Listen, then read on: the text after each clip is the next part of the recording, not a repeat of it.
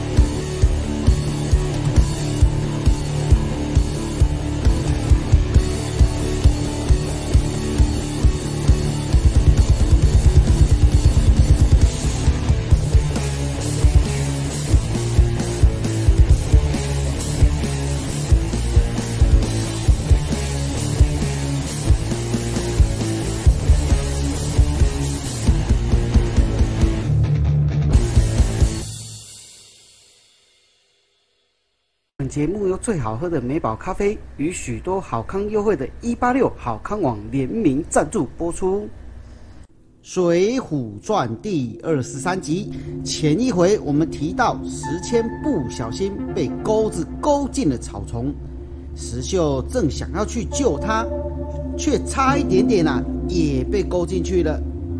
这个杨雄、石秀怕再误中了埋伏，所以。也不敢再追下去，只好无奈的在旁边看着时迁被他们抓走。两人找了一条小路往东边赶快跑去。两人走了一夜之后，好不容易在天亮时分来到了一家酒店，正想喘口气休息的时候，却看见外面走进来一位大汉。这个大汉呐，长得非常的丑。杨雄却一眼就认出来，他就是鬼脸儿杜兴，因为杨雄曾经帮助过他。杨雄介绍石秀给杜兴认识之后，三人便坐下来边喝边聊天。杨雄把他们杀了人要去梁山入伙，以及昨天晚上石谦如何被钩子勾进草丛抓走的过程。说了一遍一遍再一遍，详细说明。杜兴听了，笑着说：“ 放心，我请他们把时间还给你。”杨雄问说：“诶，难道贤弟认识他们吗？杜兴接着回答：“哎，那倒不是。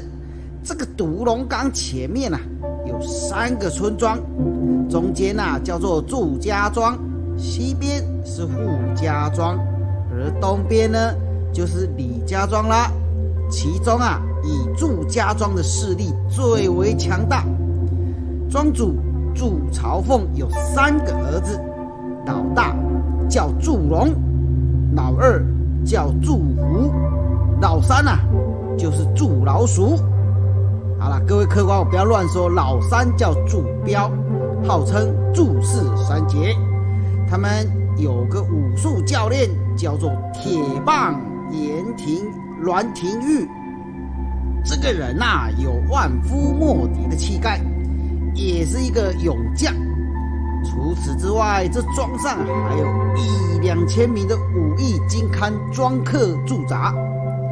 西边的扈家庄，庄主扈太公有一儿一女，儿子叫做飞天虎扈成，女儿啊叫一丈青扈三娘，武艺都十分的厉害，尤其是这个扈三娘这娘们呐，擅长使用。一对日月双刀，一般好汉恐怕斗不过他。东庄上就是小弟的主人，姓李，名应，使得一根铁棍枪，身长五口飞刀，神出鬼没，能在百步之间取人性命啊！而这三个庄子啊，为了防止梁山伯的人过来抢劫。都订有生死盟约，遇到危难的时候共同救助。现在就请两位大哥跟着我到庄上见见李大官人，请他写封信去，死前便可以被放回来了。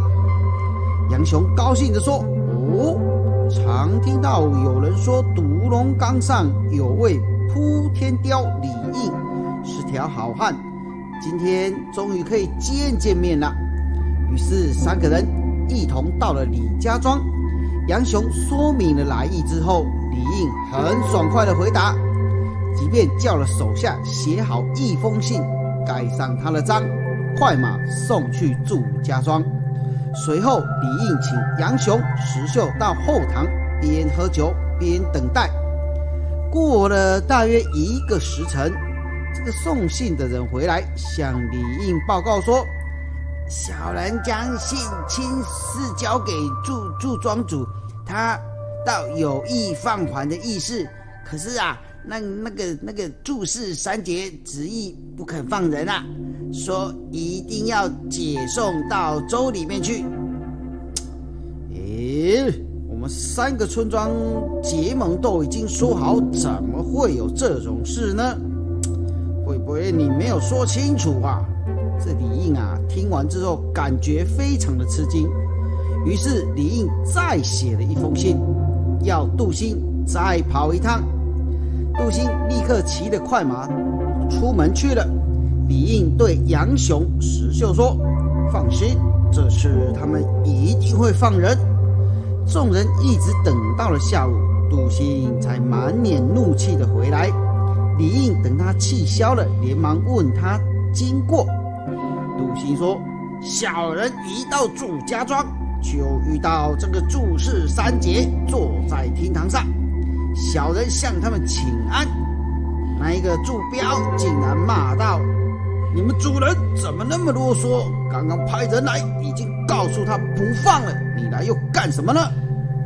这小人呐，解释说史谦并不是梁山伯的贼人，请他们高抬贵手把人给放了，并递上大哥您的书信，他们却看也不看就撕了，还叫庄客捉拿小的来。哎，这小的啊，只好赶快骑上马逃回来了，真是气死我了。这李应听完啊，也是满腔的怒火。立刻叫庄客备马，领着三百名庄客直奔祝家庄而来，而杜兴、杨雄、石秀当然也紧跟在后。这一行人在黄昏的时候来到了独龙岗前，祝家庄就建在这个岗上，外有三层的城墙，却都是石头砌成的，足足有两丈多高。墙外啊，一道又一道的护城河，只有放下吊桥才能进得去。这个形势啊，非常的稳固。李应在庄门外大喊：“祝家小子！”我和你们的父亲是生死之交，你们这次不但私信不放人，还辱骂我，究竟这是什么道理呀？给我说清楚！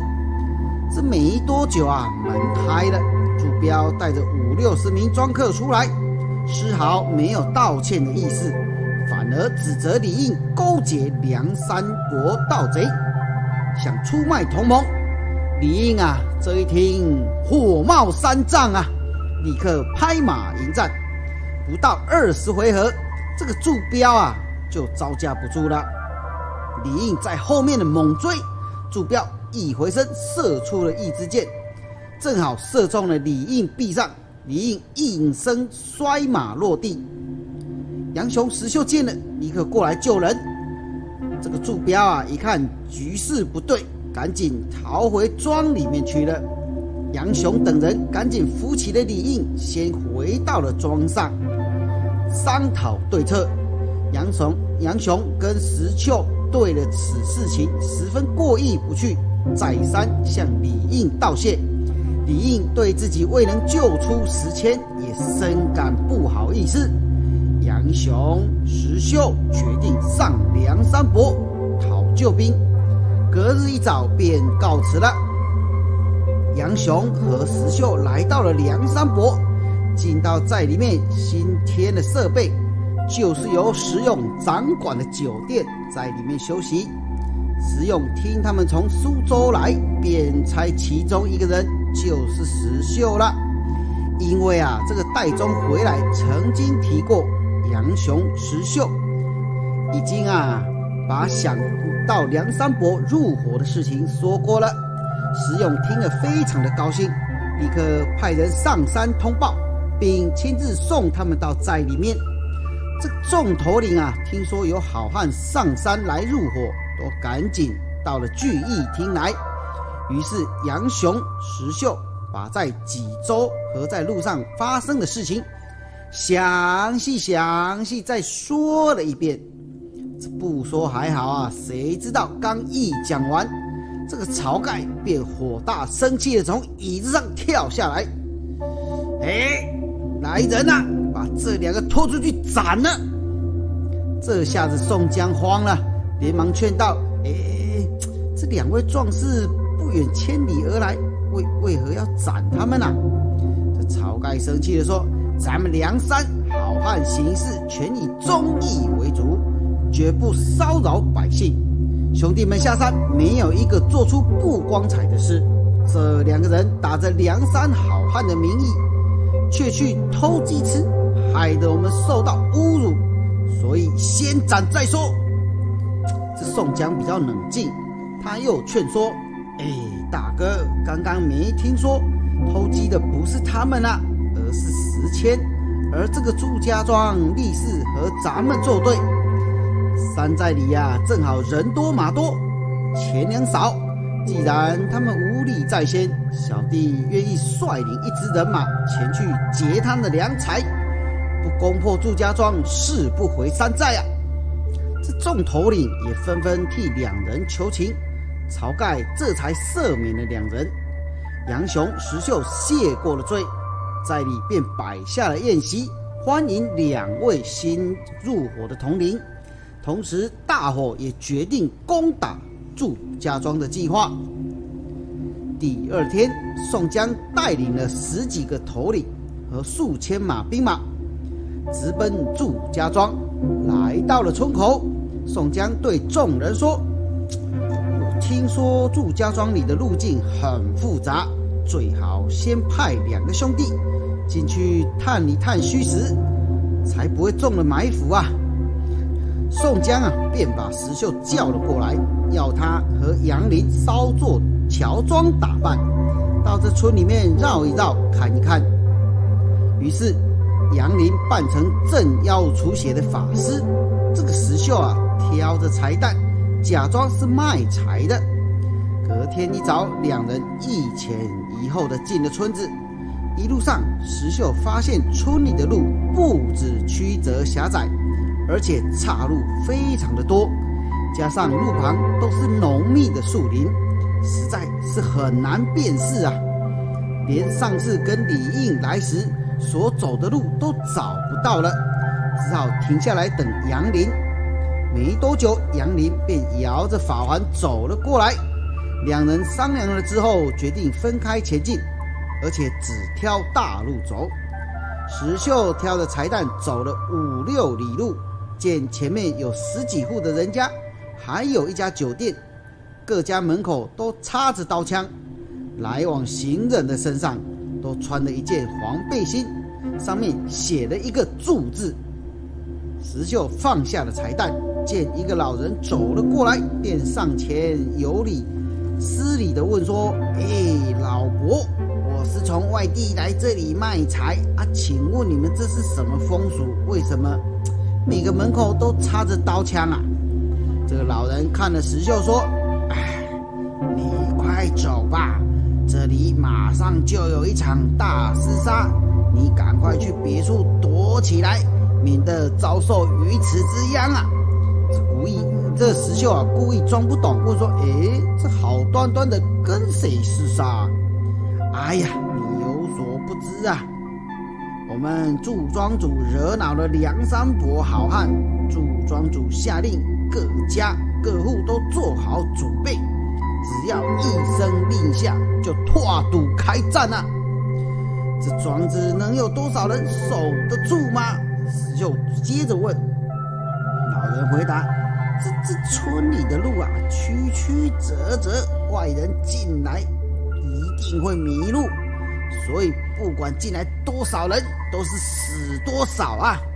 石秀听完就假装哭了起来，向老人拜道：“ 小的离乡背井在外的可怜人，我不想死在这啊，老伯，我情愿把台送您，你你你你指点我出去的路吧。”“好吧，你过来，我告诉你。”这老人呐，看他可怜，便指着前方的路说：“这这是村里的路，别管它是宽的窄的。”记得只要看到白杨树就转弯，就是活路了。其他的路都是死路，而死路上都布有陷阱，一旦走进去，一定会被抓到的。这石秀再三道谢，又问过了老人的姓氏。老人告诉他，村子里大多姓祝，只有他父姓钟离，是居于祝家庄。两人正在说话的时候，外面传来一一阵阵的吵杂声。石秀跟着老人出去一看，只见四五个庄兵押着一个被五花大绑的杨林走了过来。石秀表面不动声色，其实啊，心里像热锅的蚂蚁，着急的要命啊。这个时候，又有人骑马到各家门前喊道：“村中百姓听着。”今天梁山伯贼人若攻打庄子，你们只看红灯为号，大家同心协力捉拿盗贼，立功者重重有赏。这老人看了天色已晚，便对石秀说：“天黑之后，各路口都有人把关，陌生人出去一定会被抓住。你你你暂且住我家一晚吧，等明天事情平静了，再上路回家。”石秀听了，心中暗自打定主意，便先到屋后的草棚里睡觉了。这话说啊，宋江一直等到了过了中午，也不见杨林、石秀回来，心里非常的着急，又派欧鹏进村里打听消息。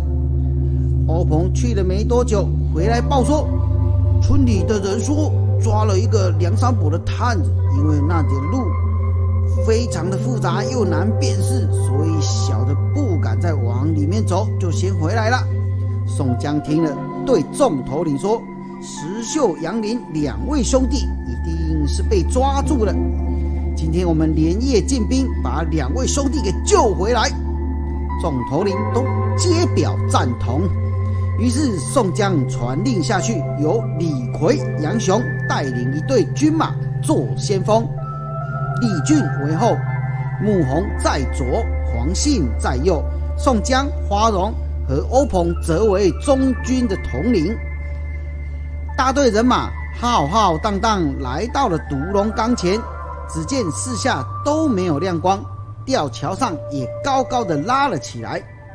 庄子里面啊，一片安安静静的死寂。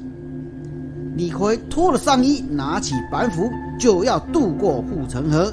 杨雄拉住他：“哎，万万不可！关闭庄门，一定另有计谋。”没多久，宋江中军人马来到，看见庄上一片寂静，宋江猛然神悟：两军交兵，敌人不可能没有准备。可是如今敌人却一个人也没有看到，这想必其中有诈。宋江连忙传令退兵，于是后军变成了前军。走了约两三里路之后，李俊来报：报，来时的路已经被堵死了。此时啊，突然轰然一声，四下呼喊声震天。这岗上啊，突然出现了千百万支的火把，这门楼上射出了千万般像雨点般的箭。宋江连忙叫大家改往东，东边的大路走去。可是绕来绕去，又回到了原地。眼看追兵的人影越来越近，宋江只好改往西。可是走了没多久，前方的军士又回报说，这个路上啊布满了陷阱，根本过不去。就在这个危急的时候，忽然听到有人喊道：“石秀来了！石秀来了！”石秀握着刀奔到马前说：“各位兄长不必慌张，只要看到白杨树便转弯，就可以出去了。”宋江连忙下令叫人马看见白杨树就转弯。大约走了五六里路，前面围过来人马越来越多。宋江觉得奇怪，石秀告诉他们说，他们用红灯做信号。花荣在马上看见了，指给宋江看，说：“树影上果然有一盏红灯，这难不倒我。”只见花荣弯腰搭弓，咻一声，那个灯笼马上被射了下来。敌兵没有了红灯指引，立刻乱了一团。宋江叫石秀带路。很快便出了村子，和村口前来接应的林冲、秦敏的人马会合。这时候天已经全都亮了。清点队伍之后，发现郑三三、黄信不见了。随同的士兵禀报说，黄信中了埋伏，被敌兵活捉了。宋江听了非常的懊恼啊，庄子没攻下，倒是被捉去了两名弟兄，这。这该如何是好啊？杨雄听了说：“东庄的扑天雕李应和祝家庄闹翻了，大哥何不去拜访他，商量看有没有什么对策呢？”宋江想想也对，便准备了礼物前去李家庄拜访。杜兴开了庄门让他进来，不过李应并没有接见他们，礼物也没有收。因为他实在是不愿意不顾道义出卖祝家庄，与梁山伯扯上关系呀。杜兴转达了李应的话，宋江说：“李大官人的心意我明白了，他是怕祝家庄怪罪，所以不愿出来相见，对吧？”这杜兴说：“兄长勿见怪，大官人确实不方便见各位，不过小弟。”对祝家庄的状况还算了解，可以提供给各位作为参考啊。祝家庄前后有两座庄门，必须前后一起进攻才能攻破。前面的路杂乱难辨啊，很容易迷路，必须以白杨树为记才走得出去。如果他们都把树给砍了呢？杜兴说。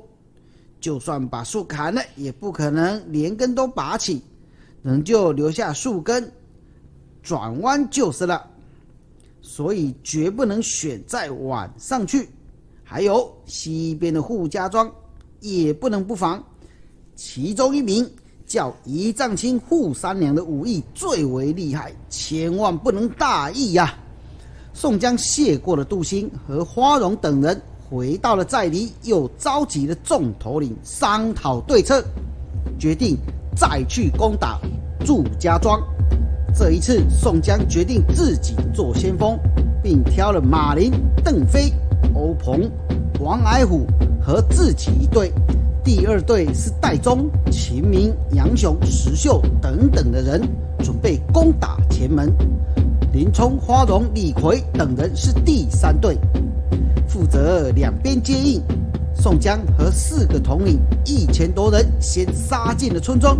只见这牌楼上挂着两面大旗，上面绣着“填平水泊秦晁盖，踏破梁山捉宋江”四个大字。宋江看了不由非常的生气，大怒了起来，发誓说：“如果我打不下祝家庄，便永远不回梁山泊。”说完，便带领人马直奔祝家庄后门而来。宋江刚把队伍整顿好，忽然西边杀来一支队伍。宋江立刻带着欧鹏、王矮虎前去迎战。原来此人正是扈三娘。这扈三娘啊，是女流之辈，但是她的功夫非常的了得。在她亮丽的战甲上，中间开了一个大洞。胸前雪白的胸部，深深的乳沟露了出来，是一件非常特别的战甲。宋江转头便问：“哪位兄弟出去迎战啊？”这个邓飞啊，马上上前去，想说一个女流之辈应该不难应付。大哥，我去。邓飞上前，见对方扈三娘是个女流之辈。他便想要以梁山伯的名号，不战而屈人之兵。于是他远远的亮起他的武器，让扈三娘看往这里。接着他看见扈三娘看望这边的时候，在他胸前比出了一个大大的圆。扈三娘看了看了之后，二丈金刚摸不着头绪。接着邓飞又继续做了一次画大圆的动作。这一次，扈三娘有了回应，她将双臂打开，直直的伸了出去。邓飞看了，惊讶非常。接着，邓飞再比出一个食指，接着摇晃手掌，显现出一个不可不可的手势。扈三娘看了，伸出一个手掌，也左右摇晃。接着，她两个手掌都伸了出来。轻微摇晃摇晃，显出更不可行、不可不可的手势。到底这两人在说些什么呢？看似江湖上的术语，用手势来表示。接着邓飞看完之后，竟然大怒，就杀了出去。大战了几百回合，这邓飞啊，也敌不过扈三娘这个女流之辈，败阵下来。接着。王矮虎冲出来了，由我来！这个婆娘有什么厉害的？王矮虎冲上前，一样看了看这局势，远远就看见扈三娘那雪白的胸口。这王矮虎啊，是个好色的大男人主义，看见这个景象，马上想到要挫挫这个扈三娘的志气，于是他。上前大吼了一声，扈三娘看了过来之后，他接着一样在面前画了一个大圆。此时啊，这个扈三娘的反应快了，她马上又做出相同的回应，展开双臂，深深的拉开。王海武看得非常的生气，接着他比出了一个二的姿势，接着张开手掌摇晃，不行不行。这扈三娘看了之后，接着展开一个手掌，左右摇晃不可不可的手势，然后再伸出两个手掌，一起摆出相同的姿势，表示非常之不可啊！这下子王矮虎怒了，上前冲过去：“你的这个臭婆娘，让我会会你！”这到底呀，他们比的是什么江湖手势呢？其中的意思又代表些什么？而这个扈三娘就真的这么厉害吗？这梁山伯没人治得了他吗？这有趣有趣，好听好听，欲知后事，我们下集分晓啊！